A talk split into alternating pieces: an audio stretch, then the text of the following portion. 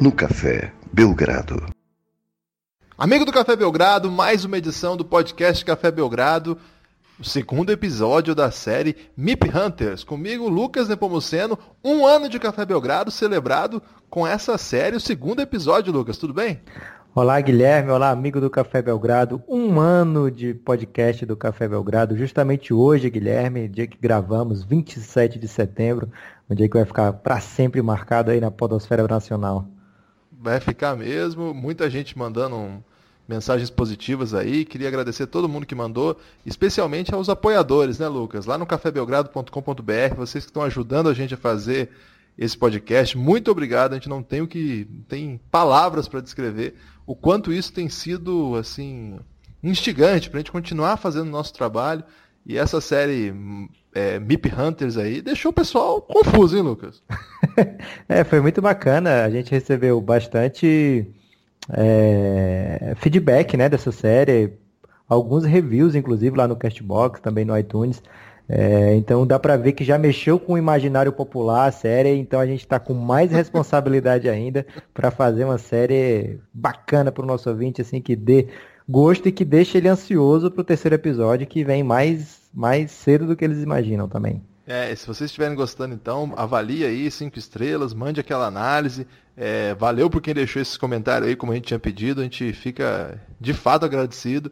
Pode mandar comentário também, mandar participação nas redes sociais, tudo mais. Entre em contato conosco aí que vale a pena, vamos seguir conversando sobre isso aqui. Lucas, vamos começar então. Já você tinha dito no episódio da que estreou, digamos assim, que inaugurou a série, que a gente tinha um caminho. A gente vai começar pela Conferência Leste, é isso? Isso, Guilherme, Conferência Leste. Vamos sempre seguir aqui o, as divisões separadamente e vamos por ordem alfabética para não deixar. É para isso que serve, né, Lucas? Divisão, né? Exatamente, porque para playoff já não, não, muda muita coisa, né? Já tiraram lá as, as benesses de quem ganhava a divisão, então só serviu mesmo agora para o MIP Hunters. Então uma decisão acertada da NBA não ter acabado com, as, com as divisões ainda. É... E aí vem a tradicional é, organização por é, ordem alfabética, é isso? É verdade. E, Guilherme, antes de da gente já começar no primeiro time, que vai ser o Brooklyn Nets, aí, para alegria do Brooklyn nosso ouvinte Breno Pequeno e também daquele perfil maravilhoso Nets Brasil do Twitter. E do Fábio Malavase, né? E do Fábio Malavase, que ele tá aqui no MIP, hein? Tá na lista do, do, dos candidatos a MIP. É...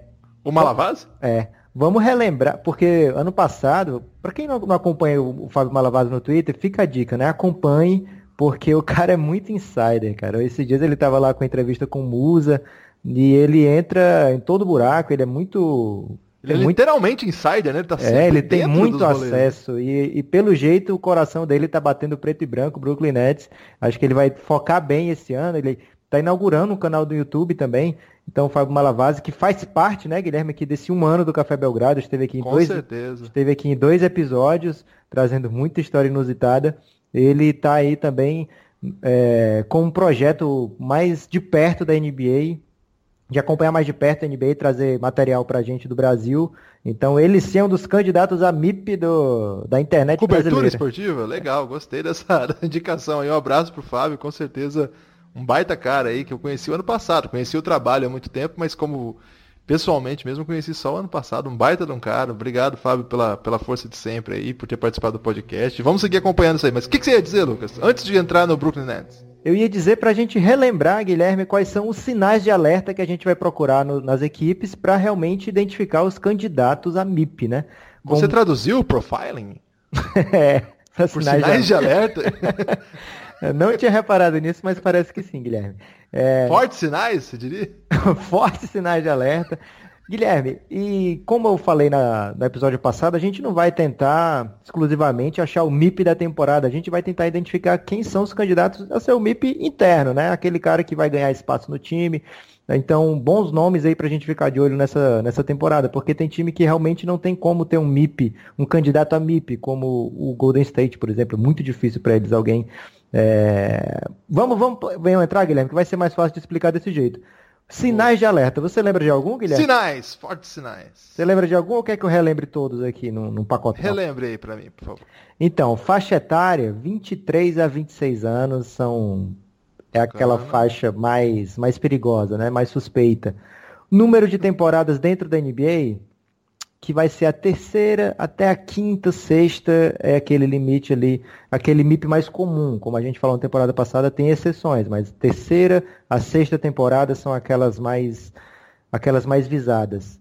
Uma boa campanha ajuda, não é sempre fundamental, mas claro que você está em evidência, você está lutando por playoff, vai te deixar mais perto aí de uma premiação da NBA.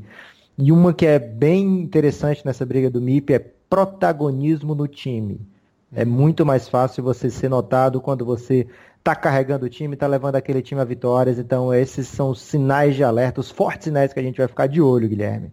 Vamos lá então, Lucas, começando pelo Brooklyn Nets, a franquia alvinegra aí. Legal você ter falado sem rancor de uma franquia com essas cores num dia como hoje. Quem liga é... para futebol, Guilherme? Um negócio que é...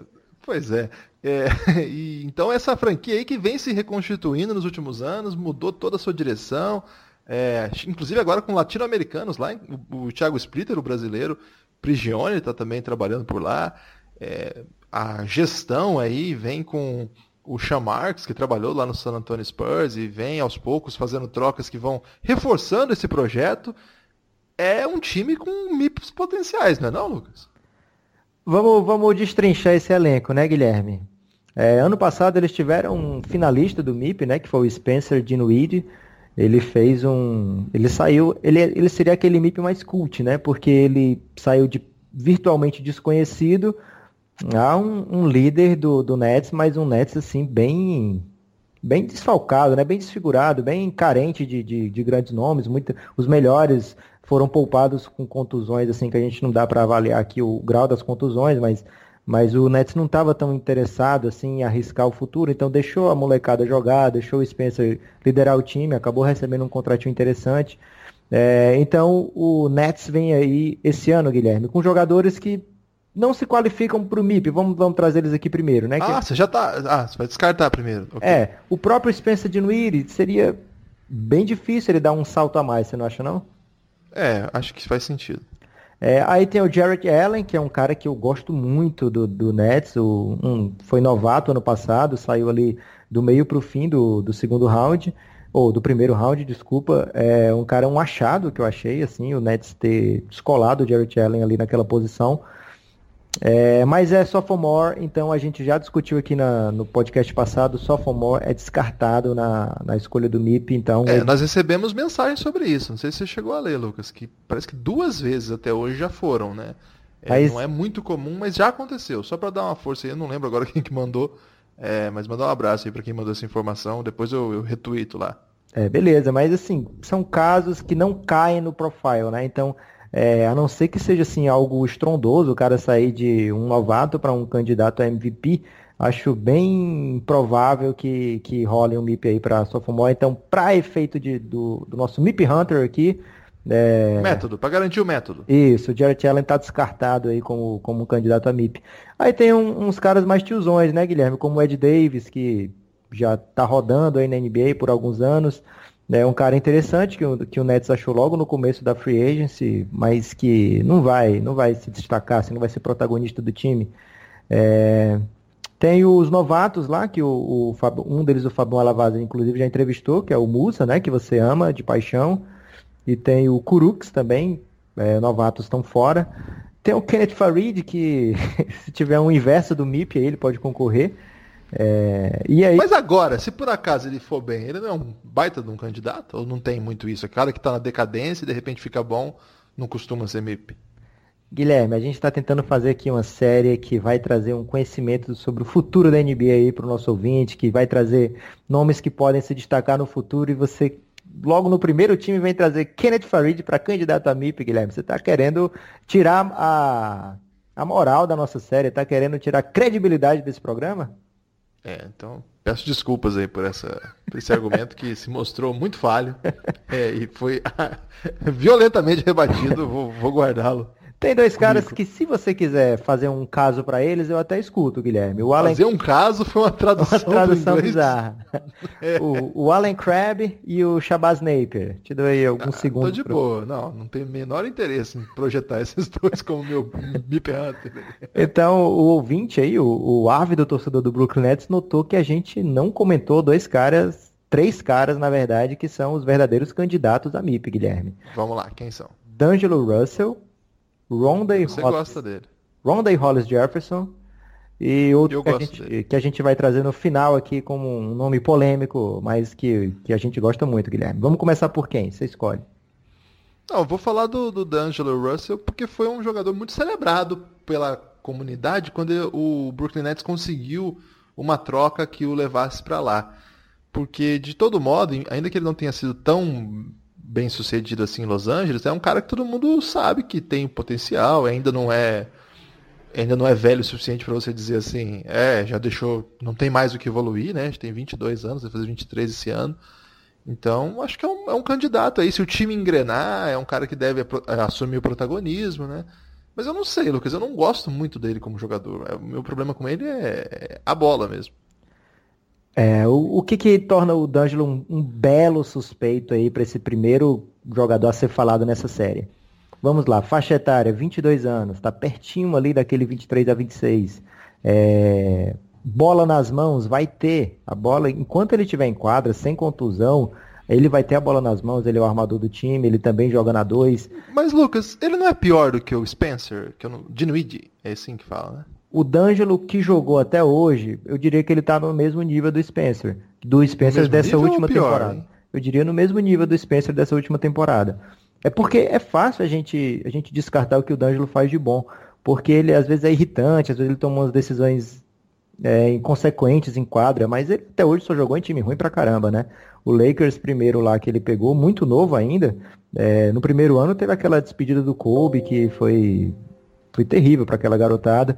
No segundo ano já estava meio com o pé fora lá, porque o Lonzo Ball já era o burburinho completo do, do Los Angeles Lakers, e o Lakers já estava pensando em se desfazer de alguns contratos, já pensando nessas oficinas futuras, e o D'Angelo Russell foi o caminho que o Lakers achou para desovar o contrato do Mosgov, né? Você lembra? É, e já tinha e tido. Tem o lance aquele... dele ser cagueta. É, né? já tinha tido todo aquele desgaste em relação ao, ao Nick Young. É, e aí causou mal-estar com o elenco também, com, com os outros jogadores que não estavam diretamente envolvidos. Mas dentro de quadra, no segundo ano principalmente, o D'Angelo já mostrou uma evolução muito boa. Lembrando que ele tem 20, 22 agora, né? Quarta temporada também é outro outro fator aí de, de que chama atenção para nossa para nossa série. Então ele tá até agora ele tá 3 de 3 no, no sinais de alerta. Boa campanha, vai ser difícil de acontecer, né? O Brooklyn Nets aí tá com uma previsão atualizada, Guilherme, de 32 vitórias lá por, por aquele cassino que a gente até fez um, um podcast, dois podcasts especiais, né, sobre a, as projeções. Então, atualmente a projeção do Brooklyn Nets é de 32 vitórias, não brigaria por playoff. Mas a gente espera um Brooklyn mais forte do que nos últimos anos, né? Um Brooklyn com mais peças que tem sentido para o longo prazo. Então, eu não descartaria o D'Angelo Russell MV, é, MVP, claro que eu descartaria, mas o MIP dessa temporada, porque vai ter bola na mão, tem talento, que apesar de você não concordar tanto, eu acho ele um grande jogador, com potencial de se tornar um grande jogador, desculpa. É, já tem números interessantes, né? Já tem 15 pontos de média na carreira. É, se ele realmente conseguir passar, porque sim, ele sempre teve muito problema de contusão, né? Ele tem 28 minutos, Guilherme, na carreira de, de média. Isso é pouco para um cara tão jovem como ele. Se ele conseguir ficar em quadra, levar esse tempo para 33, 34, que vai ser uma prova que ele vai estar tá já um jogador mais constante, né, mais consistente, eu acho que ele tem sim condições de chegar naquela marca lá dos 20 pontos por jogo e se tornar um candidato real a MIP. Vamos lá então, o outro é o Honda Hollis Jefferson, que cê, você citou. É, você disse é um que cara gosta que eu gosto dele. muito dele. É, é um cara muito atlético, que é aquele cara que preenche box score, né? Você vai olhar as estatísticas dele, toda noite ele faz várias coisas, né? Pega rebote, dá toco, dá assistência. O, a, o arremesso dele é meio esquisitão, né? É, não é uma, umas coisas mais empolgantes, não. Mas aos poucos ele também está melhorando nisso aí. Eu acho que ele é um cara que não é, assim, candidato a protagonista. Isso aí inviabilizaria um pouco. Mas ele preenche algum desses requisitos que você criou? 23 anos, Guilherme, quarta temporada também, veio do mesmo draft do D'Angelo. É... Ganhando espaço ano a ano, né? A gente vê que ele não, não um cara que chegou pronto na NBA, né? Ele já chegou e chegou bem, assim, para aquele minutinho limitado que ele tinha, né? Ele mostrou algumas coisas boas no, no ano de novato. E de lá para cá vem galgando ano a ano, conquistando mais arremesso, conquistando mais tempo de quadra, conquistando mais confiança do técnico, né? Então é, ficou titular praticamente absoluto na temporada passada já. É, já chegando aí na média de 14 pontos por jogo, que não é, não é desprezível na NBA, longe disso, né? Então, é um cara que já vem mostrando algum ponto do Brooklyn Nets de ter alguma relevância no time. É, não tem arremesso de três bom ainda para a NBA, ainda, aliás, ainda é bem fraco nesse quesito. temporada passada ele chutou para 25%, um pouquinho abaixo disso. Então, não rola na NBA você ter um arremesso, você jogar nessa posição hoje, que necessariamente é aberto, né? Um 3, meio híbrido ali com 4 mas tem que ter arremesso, né? Ele tem que mostrar isso para se tornar um cara mais competitivo, digamos assim, dentro da NBA, né, Guilherme? É isso aí, Lucas. É, eu acho que ele seria, mesmo eu não, não, empolga, não me empolgando com o D'Angelo Russell, gostando mais do Ronda como jogador, eu acho que ele tem menos o perfil do que o DeAngelo para esse tipo de premiação, né? Eu acho que ele tem, ele vai ter uma carreira bem legal na NBA. Eu ainda acho que ele vai jogar em time bom, é, ele tem 23 anos só também, né? 23 para 24. É. Então eu acho que ele vai ter ainda. Vai ser aquele cara que vai entrar em um time interessante e vai ajudar aquele time a melhorar, sabe? Tipo o que foi o Ariza o ano passado. É, a gente falou também do. Ah, tem um monte de jogador desse tipo. Shane Battier, para mim, é o maior exemplo, assim. Então acho que ele vai ser um desses perfis, assim, que vai ajudar o time, mas que não vai ter grande protagonismo ao longo da carreira. Embora seja um cara que vai sempre ter ótimas estatísticas, né?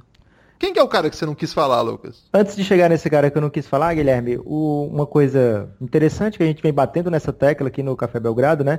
É que a flexibilidade é um, um motivo hoje de muita preocupação entre os GMs, né? Então eu falei dois caras aí que a gente considera bons jogadores, que são vistos como bons jogadores, assim, jogadores interessantes para o futuro do, da franquia do Nets. Nenhum dos dois vai ter extensão de contrato.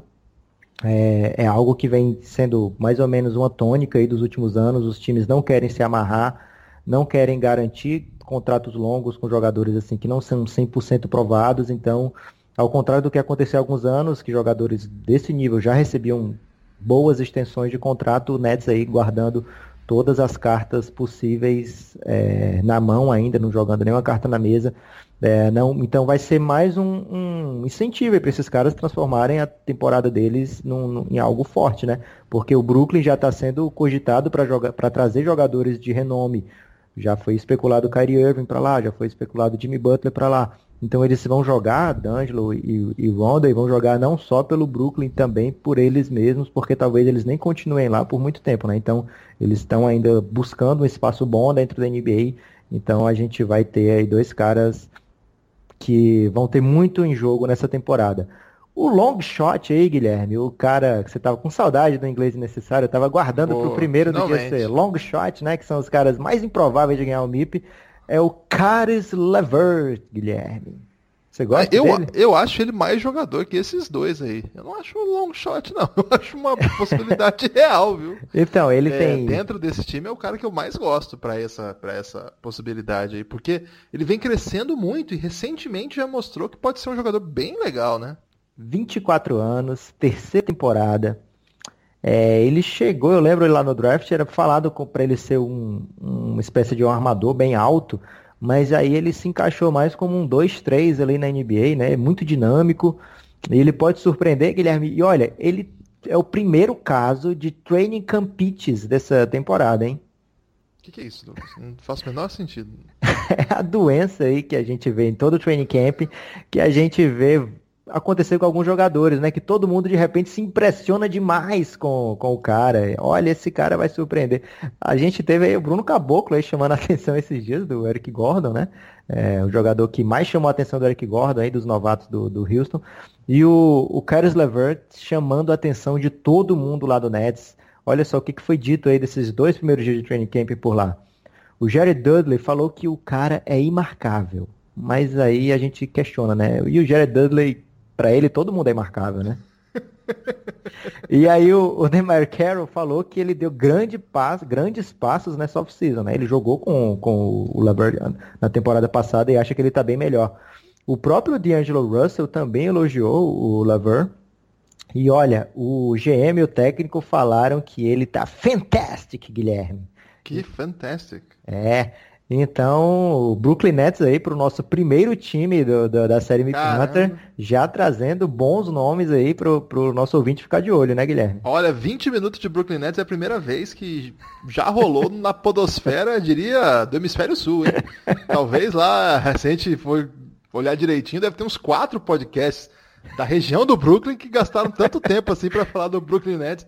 Eu não digo do New Jersey Nets, que era um time que foi muito relevante, mas o Brooklyn Nets acho que nunca recebeu tanta atenção assim. Vamos para a próxima, Lucas. Quem é o próximo time? Então, Guilherme, antes de, de ir para o próximo, a gente eu separei aqui a gente para dar uma chance do MIP. O que, que, seria a chance do MIP? A gente dizer se esse time a gente deve. O que, que a gente considera desse time? A probabilidade do MIP sair daí não dá para nenhum time, como são muitas opções, não dá para ninguém ser assim, olha, esse aí vai ter o MIP, é o favorito, não dá para ter isso, mas bons, assim, bons candidatos vão aparecer para o nosso ouvinte ficar ligado, e aí eu classifiquei aqui o Nets como chance razoável, o que é uma boa qualificação, caro ouvinte.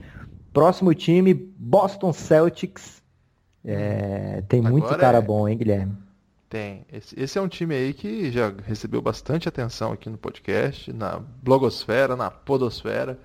É, tem muitos torcedores, né? Então todo mundo está muito curioso para ver o que a gente vai falar deles.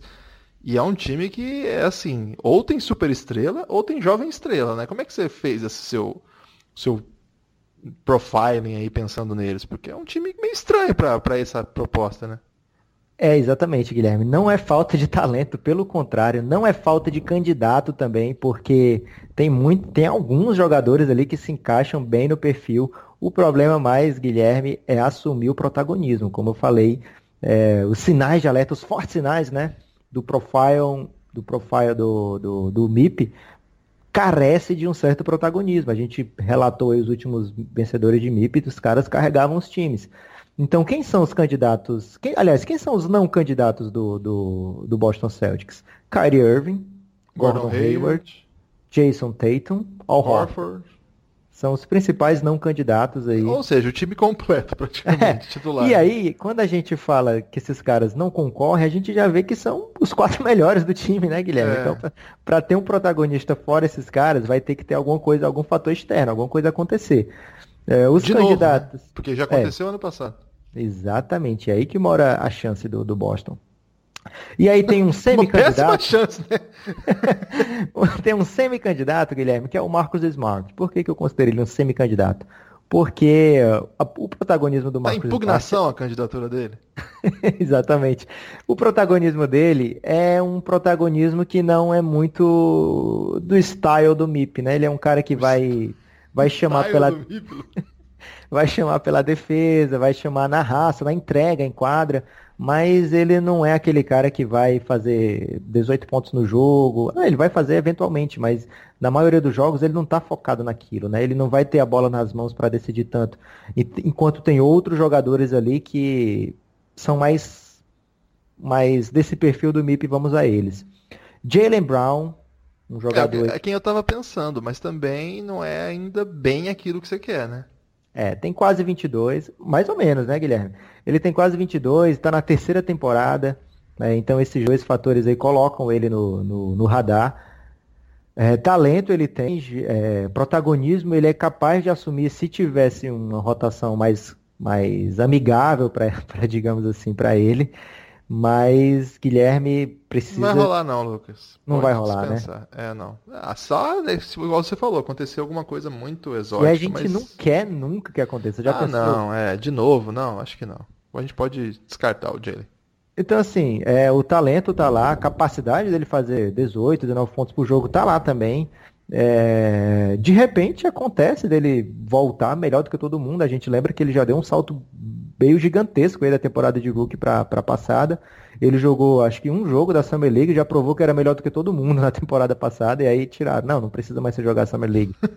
É, então, não vou descartar aqui, porque é um cara que sempre está no ginásio, sempre está treinando, Sempre está se esforçando, então não vou descartar de cara como você fez aí a chance dele dar um salto é, tão grande quanto da temporada passada, mas é, o que dificulta para ele é a chance dele arremessar 15, 16 bolas por jogo, e pode, podemos ter outros candidatos fazendo isso. Terry, Lucas, vamos é, lá. pode falar, desculpa. Terry Rozier, Scary Terry Guilherme, 24 anos, quarta temporada, né, que é aquele aninho do contrato, é mais um que não recebeu a extensão. Reserva do Kyrie Irving completa, Guilherme, o que, é que você ia dizer? Não, não, é, eu quero te jogar uma polêmica, então pode fechar aí os, os que você vai dizer, que daí eu trago minha pergunta. Não, são esses dois, mas aí eu queria falar um, aprofundar um pouquinho mais no Terry, mas nem tanto ligado ao MIP, mas assim é um, uma, uma decisão que o Danny vai precisar tomar, que a gente pode analisar aqui para deixar o, o, ouvinte mais ciente do que, que tem pela frente do Celtics aí. Então, eu só queria te colocar uma questão. Então. Será que se o Tatum jogar mais ou menos o que ele jogou nos playoffs, botar números mais ou menos igual ele botou nos playoffs, jogar no nível que ele jogou contra o LeBron, por exemplo, ele não vira um candidato, Lucas? Porque daí ele vira um, ele vai sair de um é, assim, um terceiro melhor calouro para um superstar. Será que não é uma coisa daquelas exóticas que escapam do perfil? Seria. Ele já fez um grande primeiro ano, Guilherme. É, como eu disse, já Mas o playoff foi outra coisa, foi umas foi, cinco foi outra marchas, coisa. assim. Foi como se ele tivesse o nitro, lembra do Top Gear que você apertava o nitro e o carro saía? Normalmente ele não vai, não vai ter muito voto, porque o, o, votante do MIP ele tem mais ou menos esse, digamos, pé atrásismo com o sophomore, né? Porque já é esperado o sophomore mostrar uma evolução boa do primeiro para o segundo ano. O que você está pedindo do Tatum aí é é uma coisa difícil de fazer. É parecido com o do Jalen Brown. A chance do, do, dele fazer o que a gente está falando pro Jalen Brown também não é, não é tão fácil, né? Ele dá um salto tão grande assim para se tornar um superstar, já pensou no segundo ano ainda, é, jogando num time que vai ter perto de 60 vitórias, que é o que está sendo projetado para o Celtics, que já tem três caras que já foram ao NBA no elenco. Para ele ser o superstar do time, eu acho bem um pouco puxado aí ele já mostrou que aguenta muita carga, né? Ele já mostrou que é capaz de levar uma série a sete jogos contra o LeBron James jogando no tete a tete ali em alguns jogos, né? Não foram todos que ele destruiu completamente. Mas é, para ele ser esse cara durante 82 jogos, que a gente sabe que é uma temporada desgastante, nessa idade que ele tem aí de 20 para 21, eu acho ainda um, um, um, fardo aí que não vai ser não vai ser preciso, vai ser nem preciso ele carregar, né? A gente tem o Brad Stevens aí, um, um gênio, um técnico gênio, sabe que o que importa é os playoffs um elenco gigantesco, então acho difícil que o Tatum tenha essa carga, esse volume todo já nessa segunda temporada. É, mas você está ignorando um, um, ponto aí, que até acho polêmico você ignorar. Qual seria? O Kobe Bryant mandou ele chutar todas as bolas que ele tiver na mão. O Kobe Bryant odeia o Boston Celtics, cara. Você ouviu isso aí também ou não? Eu não sabia dessa não, mas é mais uma prova aí que o Kobe é realmente torcedor fanático do Lakers e quer foder o Celtics aí a qualquer oportunidade. É, Sobre falar... o Terry Rozier, vai lá. Vamos falar do Terry Rozier. Ele apareceu muito bem nos playoffs, né, Guilherme? Outro que fez um playoff bem forte, assim, como Tirando o jogo da eliminação, que foi uma tragédia. Ah, cara, mas aí você vai jogar o cara por um jogo sério contra o LeBron James. Eu acho difícil, ainda mais aquele... É, Aquele Se você julgar o Tatum, dá tudo certo. aquele, aquele toco que foi falta que ele tomou ainda ali foi uma covardia que deve ter tirado um pouco da confiança dele. É, mas ele foi muito bem nos playoffs, não só isso, ele carregou bem o time na ausência do Kyrie Irving. A gente se lembra que a gente falava, poxa, o Boston agora sem o, o Kyrie Irving, talvez ele perca algumas posições nos playoffs. Todo mundo quer pegar o Boston, você lembra disso, essa polêmica? Lembro. Todo mundo tá perdendo para pegar o Boston nos playoffs.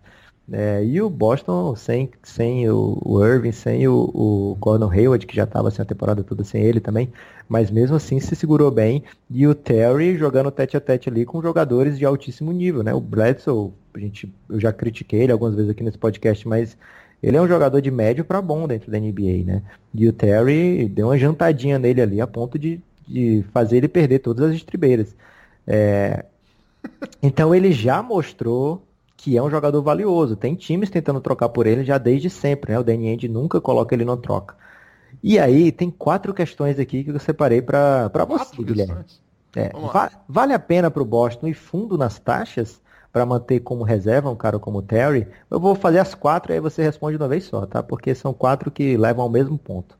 Tá. É, e sem falar que ele já tem um jogador caro para posição, entre aspas, né? Que seria o Marcus Smart, já foi renovado agora, não foi barato. É, então a situação do cap do Boston já ficaria assim preocupante, né? No futuro ainda tem Jalen Brown, tem Jason Tatum. É, o Kyrie não tem sido dos mais duráveis, né? Então o Terry fica ainda mais valioso. O Kyrie perde em média 20 jogos por ano, não é pouca coisa. E outra coisa, será que o Kyrie fica depois desse ano? Porque ele já deu a entender para algumas pessoas, você não vai achar nenhum coach direto dele aí, mas muitas pessoas que, que acompanham de perto o Kyrie falam que ele tem intenções de deixar o Boston, que não é garantia ele ficar no Boston. A gente já viu que ele não tem problema nenhum em trocar de time, né? Mesmo sendo uma decisão que não seja popular. Na época ele tomou muito fogo aí por, por querer sair do time do LeBron. É, e aí se trocar o Terry por, nessa, durante a temporada, né, ele vai ter que pegar um, um jogador muito novo com salário de rookie ou escolhas futuras, porque o time não tem como marcar com novos salários. Isso tudo é uma pergunta, Lucas? Porque São as quatro. Se eu fizer essas perguntas numa prova, por exemplo, os alunos reclamarão muito, porque não tem e interrogação, a... tá meio confuso. A pergunta seria, a pergunta final para arrematar todas essas, é o, hum. o que, que o Boston deve fazer com o Terry? Segurar como seguro do Kyrie, para se o Kyrie sair ou ficar machucado, e aí, se segurar, vai perder no, no, fim da temporada ou vai pagar uma fortuna, uma mini fortuna aí para manter ele no time? Não, eu primeiro discordo de você no sentido de que a situação é complicada para o Boston. Na verdade, complicada é para Atlanta, né? Para o Phoenix Suns, que tem o. Falei complicada no sentido da folha, não é? Do... É, o Phoenix Suns, por exemplo, tem o melhor jogador do time é, machucado, com a mão direita por causa que estava andando de bicicleta, e está é... chutando agora com a mão esquerda. Isso Muito é bem, problema. É, esse cara é um chuta com as duas agora. Fudeu pra todo mundo, não dá pra marcar mais. Grande, grande novidade aí do ano é o cara que chuta de esquerda. É, então, mas assim, é um problema ótimo de lidar, né? E o Danny Ainge é meio mago. O, o, acho que quem tem problema é quem vai quem tiver desesperado querendo troca e ele com todos esses caras aí na mão. Ele vai fazer alguma coisa de novo, né? Ele já fez algumas vezes. A NBA já pagou caro aí por não saber negociar com o Danny Ainge. Vários times já mostraram aí a, a, dificuldade que é. Então eu acho que ele vai segurar até não, não ter que tomar decisão, sabe, Lucas? Eu acho que quando as decisões se apresentarem para ele, ele vai reagir. Eu acho que ele vai ter uma postura mais reativa do que propriamente tentar antecipar algum passo. Eu não, eu não vejo ele queimando alguma etapa para isso, não. Porque é um time que quer ganhar, né? É um time que quer ser campeão esse ano, precisa de todo mundo junto. Acho que ele está pensando nisso agora. Quanto mais ferramentas você tem, quanto mais jogadores interessantes você tiver, maior sua chance de ganhar, inclusive porque jogadores se machucam, você vai ter que usar seu banco, porque numa série o técnico vai fazer alterações e o outro não vai ter respostas. Então, acho que por enquanto ele está projetando isso não. Claro que ele deve ter vários planos, A, B, C, B, 1, C, né? Para fazer essa, essa relação. Mas acho que por enquanto não é hora de pensar nisso não, Lucas. Agora é pensar como manter todo mundo são, como não perder nenhuma dessas peças e conseguir fazer com que esse time chegue nos playoffs sem ter mudado essa estrutura que é fabulosa, né? Um time que chegou ao jogo 7 de finais de conferência contra um time que agora nem existe mais e que vai ter que ir para as finais. É, a meta é essa, repetir, chegar lá e tentar ver como ganhar do Golden State. Acho que eles estão pensando nisso, Lucas. Chance do Boston ter o MIP, Guilherme. Vou deixar você avaliar essa a, a chance para mim é só se o Tatum fizer isso que eu falei. Acho que o, o resto a não. Então, digamos que é, é, é pequena. Isso. Pequena. A gente vai usar nomes mais ousados, viu, Guilherme? Pequena.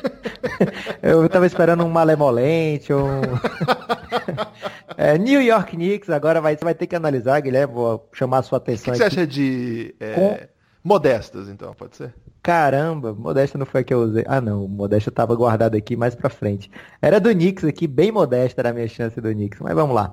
Não é, dê spoiler, Lucas. É, New York Knicks, você vai ter que analisar com a razão, tá, Guilherme? É um pedido aí de todo Mas mundo que esse podcast. Por que, que, eu não analisaria com a razão? É difícil você separar as coisas com o Knicks, né? A gente sabe o seu profundo amor aí pela é, franquia. É, a era da fake news tá complicada. Chegou no Café Belgrado. Eu sabia já, tinha desconfiança que você ia querer mudar as regras aí para trazer o Tatum, mas agora o Knox não tem como você trazer de nenhuma forma o Knox para essa discussão, né? Será cara... que não dá, Lucas? O cara começou janeiro muito mal, mas aí em abril tava voando. então, Kevin Knox é um jogador de destaque. Mas eu tenho um forte daí, hein? Tem um hot take. Vamos lá. Kevin Knox, um jogador de destaque. O Big Frank, né, que a gente não, não, raramente ousa falar o sobrenome dele aqui também, o armador francês, é um nome que eh, não dá para ser IP por conta do, do sofomorismo, Lucas, né? eu só queria dizer que eu, te, eu tentei pegar alguns locutores franceses para ver como é que eles pronunciam esse nome e é muito diferente dos americanos e eu também não consegui.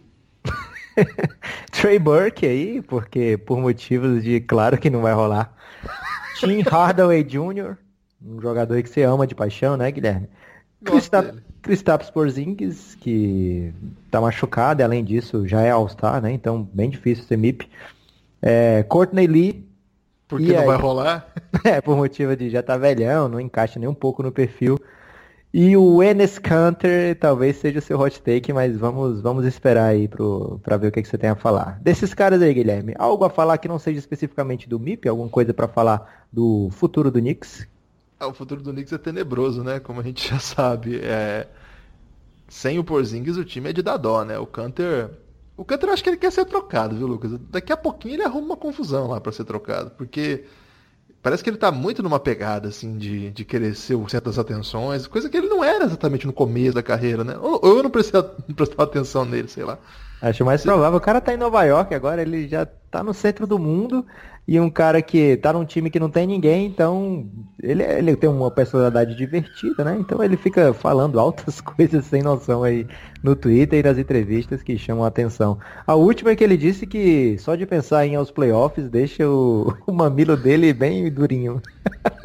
ele falou isso mesmo, eu, eu vi. É, é por sorte aí da, da, do pessoal que não gosta de, de ver mamilos de pivôs duros, acho que a chance é, é ínfima dos Knicks chegarem aos playoffs. Então o pessoal pode ficar tranquilo aí que não verá, não, o pessoal não verá na camisa branca do Knicks uma projeção ali quando mirar o peito de Ennis Canter. Agora, Lucas, meu hot take é outro. Meu hot take tá no banco. Quem é, Guilherme? Vamos, vamos começar por você dessa vez. Mário Rezondia. Opa, é realmente o candidato aqui do Amip do Knicks. 23 anos, se encaixa. Quarta temporada, se encaixa. E assim, tava numa péssima situação do Magic, né? encaixa, né? é, o, o que o Magic fez com a carreira do Ezonia é uma coisa para ser estudada, né? É, tudo bem que ele não ajudou muito, ele tinha algumas chances e, e não correspondia bem. Mas, cara, né, o Magic vai estragando escolha de loteria após escolha de loteria. É, se não, não dão certo lá no, no Magic, existe a possibilidade de dar certo em outro lugar. E o Exonia, que ainda deveria estar sob contrato com o Magic, teve a sua opção declinada. Imagina você declinar um salário de rookie nessa era que todo salário é, é valioso, né? Todo salário baixo é valioso. Então o Knicks foi lá, deu um salário maior do que o que ele até receberia pelo Magic, dois aninhos ali e ele vai ter a chance de mostrar alguma coisa nessa temporada, né, Guilherme? Ele te lembra alguém? Aliás, uma pergunta que eu queria fazer diretamente a você. O Musa e o Ezone, eles chegaram os dois um pouco marrentos na NBA. Eles são. dá para comparar um com o outro? Não, eu... talvez no sentido de terem aparecido muito. Os dois são de países que já foram Iugoslávia, né? Um da Bósnia outro da Croácia os dois começaram muito jovem a disputar as categorias juvenis, digamos assim, com dois, três anos abaixo da categoria limite, né? O Rezonde era impressionante na idade dele, porque ele era super jovenzinho e jogava com caras de quatro anos mais velho até. Era interessante jogava ele e o Sarit. O Sarit também é mais jovem, né? Mas o Rezonde impressionava, assim. É, porque ele era muito físico. Eu acho que talvez essa transição ao chegar na NBA, né, é, o físico todo mundo tem, né, cara? E o problema é essa, o que fazer além disso, né? Eu acho que ele é um pontuador em potencial, pode ter uma, uma carreira interessante, mas assim, eu aposto mais nele no sentido de é, não tem outra opção melhor que eu acho. Não, não acho que o Mudiei pode ser esse cara, não acho que o Von Lé vai ser esse cara. Então acho que é isso aí mesmo, sabe? Dentro do que nós temos aí, é, uma carreira que até agora ficou no, no, pleno ostracismo, tanto que o cara não, não, não, conseguiu nem renovar pelo salário de calouro num time que é patético. E olha aí, agora vai ter essa oportunidade de jogar num time que vai ter muito espaço, porque o time é igualmente pouco talentoso, mas agora numa situação, digamos, nova. Então talvez isso pode levá-lo a algum espaço. Agora, eu não tenho elementos técnicos para dizer que ele seria um candidato. Por isso que eu digo, ele é a minha melhor opção, mas meio que por exclusão. Sobre o Musa, acho que é um jogador assim que é muito jovem, levou a Bósnia ao único título da história do país, ainda que na categoria de base. É um jogador um pouco diferente, né? Ele é mais scorer total, assim. É... Também não teve muita oportunidade de jogar profissional na Europa antes de chegar na NBA, né? Passou por, por pouco tempo ainda idade adulta entre os profissionais. Então também chega muito verde, né? Vamos ver o que vai acontecer com eles. Você tinha alguém além do, do Rezonja? Então, o outro nome separado aqui do Knicks, que seria bem mais difícil de acontecer, é o Murier, né? Porque simplesmente porque ele se encaixa no perfil de 22 anos, quarta temporada, um cara que mudou de situação aí, mais ou menos, né? Mas cara, jogou muito pouco, jogou muito mal na NBA até agora pra gente imaginar que ele vai dar um salto grande de, de qualidade. Mesmo no Knicks, quando ele chegou na, no finzinho da temporada passada, ele não, não se mostrou capaz de ser um jogador diferente, né? Então acho bem improvável que ele vá dar esse salto agora. Mas tem um long shot aqui, Guilherme, que é o próprio Canter. Ele hum. até se encaixa nos 26 anos. Tá. Ele, mas ele já vai para a oitava temporada, ele chegou muito novo na NBA, né? E eu queria saber se existe um universo alternativo aí onde ele consegue fazer tipo 24 pontos por jogo e levar o Knicks à briga pelos playoffs. Não. Não tem? Não. Ele é um cara com muita qualidade para pontuar, né? Então, essa parte o da O problema pontuação... é que ele tem que ficar em quadra para fazer tudo isso de pontos. E aí, no outro lado da quadra, o time vai tomar o dobro. É... A não ser que ele tenha aprendido a defender, né? Vai saber. Essa seria a grande novidade do Canter. Então a chance do, do Knicks ter o MIP aí é bem modesta, passa muito pelo Exone, Modesta né? já foi, tem que escolher outra palavra. Ah, é verdade. Então seria, vamos dizer, caramba, eu tinha... Modesta me fudeu, Guilherme, nessa, hein? Que então, tal? Precária. Uma, é, uma chance precária. Gostei, Guilherme, tô te devendo essa. Uma chance precária pro Knicks. É, passa muito pelo Exônia. Será que ele vai ser esse protagonista? Porque, olha, o Knicks não tem protagonista, Guilherme. O que o Knicks tem, no momento, para pôr em quadra, Kevin Knox. Calor Big, do ano. Trey Burke, Big Frank, Tim Hardaway Jr., Ennis Cantor e Courtney Lee. É Esse isso. Esse time aí. ganha de quem, Lucas? Olha, depende aí do adversário, Guilherme. Depende do dia do adversário. Vai ter time querendo tancar. Mas é... que time, assim, hoje você apostaria que esse time venceria? Olha, talvez o Atlanta num jogo que o Trae Young não acerte nada. O Kings que deve gosta... ser comum também. o Kings gosta muito de perder jogo, jogo bobo. O Phoenix Suns, por que não, né? De repente aí, um, um jogo no Madison Square Garden, o Phoenix Suns conseguiu perder. É, mas é assim, é um time que está projetado para 28 vitórias, né? Uma campanha pife patética vem pela frente aí para o torcedor do Knicks. Homenagem ao Maurão. é, então essa chance precária aí do, do Knicks com o, o grande Mario Ezone, que a gente torce muito para que dê certo e para jogar sal na ferida, né? Depois que o Orlando do contrato do Exônia, colocou o Exônia em quadra para jogar de maneira irregular e ele acabou ganhando espaço na rotação e jogando bem, né, Guilherme? Que coisa.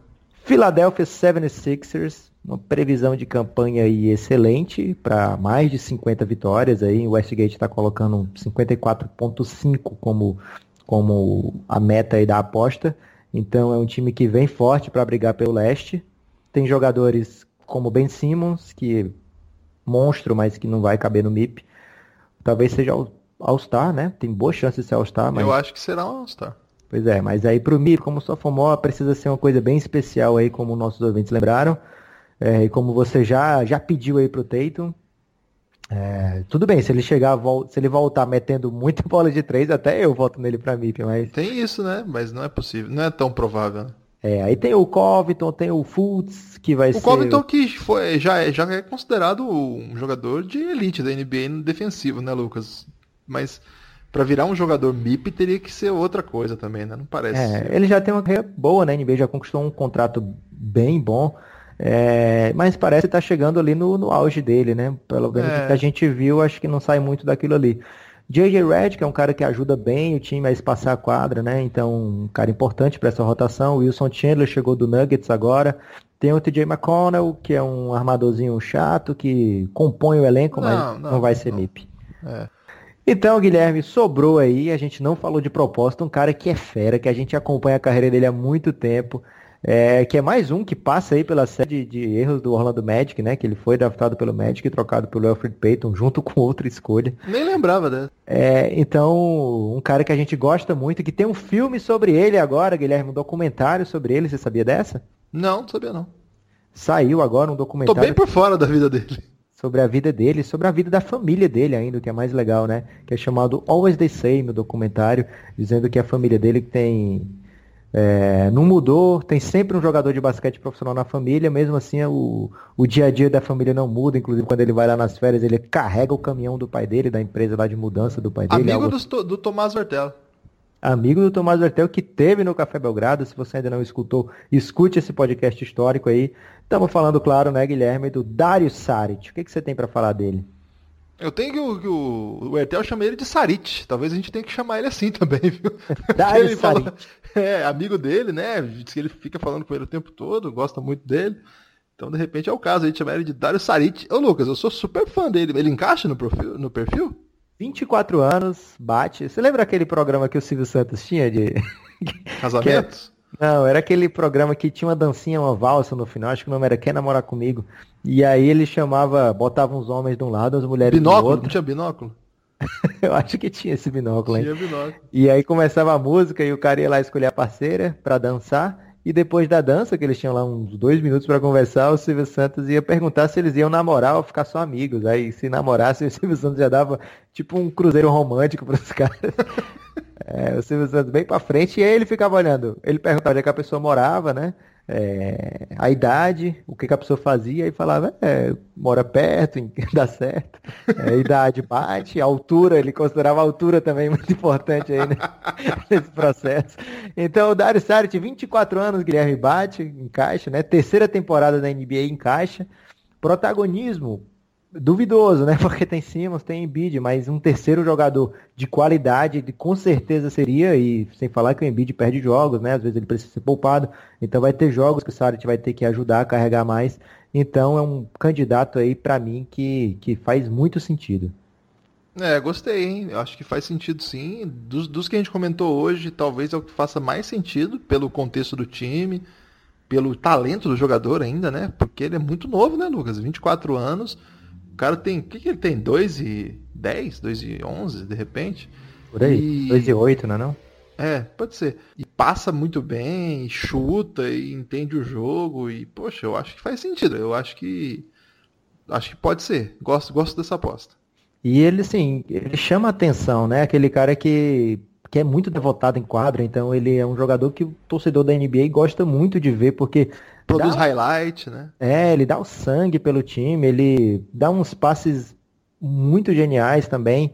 É, um cara que a gente merece, que aí merece toda a nossa atenção e do, do ouvinte do Café Belgrado, dá esse salto para ele que hoje a carreira dele de 13.7 pontos por jogo, a temporada foi quase 15 pontos por jogo, dá esse salto para uns 18, 19, não é nada, nada, nada difícil, né, Guilherme? É um cara que tem Não. muito talento Faz e sentido, é. Bom pra caramba. Então a chance dos, dos Sixers ter o MIP, Guilherme, eu classifiquei como interessante. Interessante. Ô, Lucas, o Fultz aprender a arremessar vale um MIP, hein? Ah, mas ele não jogou a temporada passada, jogou 10 jogos, não conta, né? Vai ser rookie ainda. É, ok. Toronto Raptors é o Raptors. último time aí desse nosso primeiro episódio. Espero que o amigo ouvinte esteja gostando. Eu não estava preparado para falar do Silvio Santos aqui nesse episódio, mas acabou rolando, então já ganhamos pontos extras aí por esse episódio. Envelheceu mal, né? Mas nessa época ele tinha seu carinho. Toronto Raptors, mas ele envelheceu muito, né? É complicado falar que o cara envelheceu mal quando o cara envelhece até tão, tão longe assim, né? É, campanha do Toronto Raptors, previsão aí de umas 55 vitórias, ou seja, mais um time que a gente vai estar vendo bastante, vai estar de olho. A gente vai estar acompanhando. vendo, gostei, hein? Porque É, uma- o uso uma- do gerúndio. A música do gerúndio que anda perdida aí depois, né? De tanta patrulha anti-gerundista.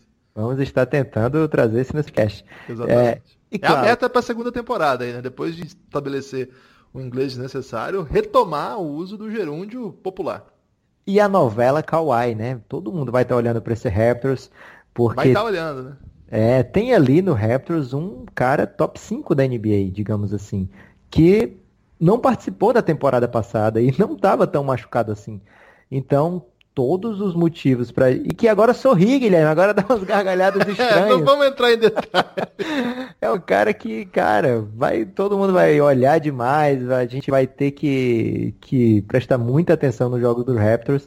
E tem alguns jogadores, mas tem um elenco complicado para ter MIP, parecido com o do Boston também, né, Guilherme?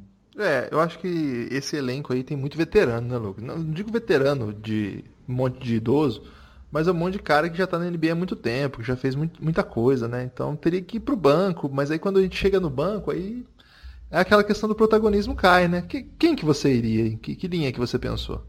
É, para deixar o nosso ouvinte que não está muito familiarizado com o elenco do Raptors, para ficar sabendo mais, a gente recebe é, várias mensagens, né, Guilherme, dizendo que gente que está começando agora a acompanhar a NBA, então o nosso ouvinte de mais longa data não, não estranhe quando a gente falar, ó, oh, o Raptors tem o Kyle Lowry, porque às vezes o cara que está acompanhando agora, que começou agora recentemente, ainda não tem noção de quem é o Kyle Lowry dentro da NBA, né? Então o Kyle Lowry é um jogador armador All-Star aí, já está com 30 e poucos anos, forte protagonismo dentro do Raptors. Tem o Kawhi Leonard, como a gente falou também, que deve ser o, o, ponto das atenções do, do, Raptors no ataque, né? Deve ser o jogador que vai carregar esse time. É, tem Danny o Green. Tem o Valanciunas, que é um jogador pivôzão ali, que não se encaixa muito nesse perfil do MIP, poderia até se encaixar, mas o protagonismo vai ser complicado para ele assumir. Um jogador que muitas vezes não joga o último quarto, né, Guilherme? Um jogador que, que é relegado várias vezes no. no... Chegou a NBA muito jovem, né? Qual é a temporada dele, você sabe? Ele tá na sexta temporada, é isso? Eu acho que é, é. por da sexta temporada. É um Ele cara é do draft de 2011, né? Então é, é isso mesmo. Já, já tem uma rodagem aí, né? Não é, vai pra sétima ainda. temporada, é verdade. É... E assim, já há muito tempo estagnado, né? Então, achar que ele vai dar esse salto não. não, não... Um pivô ainda nessa NBA, né? É, um pivô que não, não tem aquele jogo moderno, digamos assim, do Capelá, né? É, mas é, tem tem muita qualidade. Quando ele joga na Lituânia, na seleção lituana, é outra coisa, né? Transforma o time ainda num, num negócio mais potente. É, mas para a NBA, para ter esse, esse, nível de relevância do MIP, não, não vai rolar. Tem o Anunobi também, que é um jogador que é tratado aí como um, uma, uma gema, né, digamos assim, do, desse, desse Toronto Raptors, um cara que eles estão querendo... Gema? Qual, qual, é o uso do gema aqui? Gema, Guilherme, você não está muito familiarizado aí com, com o extrativismo, né, com mineração Gema é, e também com jogos de videogame, jogos de videogame e de computador. A gema é uma joia a ser trabalhada, Guilherme. A gema, ah, aquela eu pedra... pensei que era alguma alegoria com ovo, eu fiquei confuso. é, você quer que eu, que eu lembre do bem-estar aqui nesse programa, né? Para o seu deleite. da Clara e da Gema, que são muito amigas dentro do bolo. É, mas o Ano Novo é tratado como esse jogador para o futuro. Ele pode um dia ser MIP, não vou descartar isso não, mas nessa temporada não vai rolar. Danny Green, veterano que veio do Spurs, um, também já já está bem longe do nosso profile, né, Guilherme? CJ Miles também não se encaixa e o Greg Monroe e o Ibaka também já, uhum. já tem bastante tempo de casa, já tem bastante tempo de NBA. Sobrou então, Guilherme, o nosso favorito de todos os tempos aqui nesse podcast, né? Fred Van Vliet. Fred Van Vliet, 24 anos, terceira temporada. Rapaz. É difícil, né? A gente imaginar. Como que, ele vai melhorar mais do que isso? Porque é, é, meio que isso mesmo, né? A carreira dele. Não tem como ele ser melhor que isso. Você acha que tem? É difícil a gente descartar um cara de 24 anos que tá no começo da temporada da carreira ainda, que não dá para melhorar. A gente já viu que o, a galera do Raptors queria que ele fosse mais protagonista, né? Dando bola para ele arremessar faltando o tempo todo, faltando 3 segundos para acabar o relógio, ele com o ombro machucado e os caras jogando para ele arremessar, se vira aí. isso é verdade, cara. Ele é um cara que assume a bronca mesmo, né? E, e é incrível, né, Lucas? Porque ele sempre faz alguma coisa muito legal, assim. É, é, ver o Van Vliet jogar, a gente parece que é. E tem um pouco também de folclore mas se você olhar mesmo, cara, é interessante como ele sempre dá um jeito, né? Ele é um, ele é um cara baixinho, assim, pra, não é baixinho pra posição, mas baixinho de modo geral. É, não é um perfil super atlético, mas, cara, ele entende muito bem o que ele tem que fazer. E como nos playoffs o Lowry costuma não aparecer, né? Tanto que o Lucas teve que explicar aí pro nosso ouvinte quem é ele. o Van de repente, pode pegar essa transição aí, né? O Lowry tá com, tá com 32 para 33 anos, Lucas. Isso. Então, de repente, a gente está pegando uma transição aí em que o Lowry vai ficando menos relevante e, daí, o, o, reserva dele imediato é o Van Vliet. Quem sabe, para acontecer isso que você está pedindo, seria essa transição já para a temporada, né? Como saiu o DeRozan, de repente mudar radicalmente o perfil do time, trazer o Lowry do banco, pôr um cara mais novo. Não sei, para dar certo, acho que ele teria que ser titular e relevante. Então, só se o Lowry cair tanto que precisar virar um jogador suplente da posição, e o Van Vliet assumir a posição e fazer aquelas temporadas de 20 pontos, 8 assistências, Que me parece agora meio absurdo, mas vai saber, né? Quer um prêmio melhor para ele? Sexto homem, acho que dá para ele brigar, hein? Ele brigou nesse ano? Como é que foi? Não, não lembro. Não, não, teve tanta chance, não. É, Mas ele chegou aí para aquela, pra aquela cerimônia, né? Não foi? Agora eu não me recordo. Foi, pô, a gente fez até aqui, falando. Ele chegou a ser indicado, assim. Ah, é verdade. Então esse ano pode ser o ano dele ganhar o sexto homem e, e, ele já ganhou um contrato bom esse ano, né? Dois anos. Foi, 18 milhões. 18 milhões por dois anos, né? Então, numa, numa off-season que ninguém está recebendo contrato praticamente. É, os contratos foram bem medidos nessa off-season para novidade dentro da NBA, né? É, ele conseguiu aí dois anos de, de tranquilidade, digamos assim. Ô Lucas, mas você ignorou é, dois ia falar, aí. Exatamente. Ah, tá. Eu ignorei. Ah. Eles encaixam no perfil do, dos... em alguns dos perfis, né? Delon White... É. Mas nem tão fortes anos, assim, digamos. 26 anos, quarta temporada. É um jogador que joga mais ou briga mais ou menos com o Van Vliet por tempo de quadra. É... Enorme, né? Assim, braço grande. Muito grande. Alto. Mostrou uma evolução interessante ano a ano. É... Traz algum, algumas dimensões diferentes pro, pro time, porque assim, ele faz coisas que o Laurie não faz. Ele defende de uma maneira que o Laurie não tem condições físicas de defender. O Laurie é um bom defensor. A gente tá aposentando o Laurie aqui, eu tô sentindo. Não, pelo contrário, o Laurie é um bom defensor, muito bom. Mas quando é para jogar quando é para defender um cara maior, nem sempre ele vai dar conta, né? Então, o Delon Wright, muitas vezes, ele faz essa parceria com o Lowry no, no backcourt, né? Na, na, na armação, digamos assim. Backcourt, essa é a primeira vez que eu Para poder trocar, né? Para o cara que o Lowry, não, de repente, tem mais dificuldade de marcar. Um cara que é muito bom no jogo de transição, mas que até hoje não trouxe um arremesso para dar o salto na carreira, né?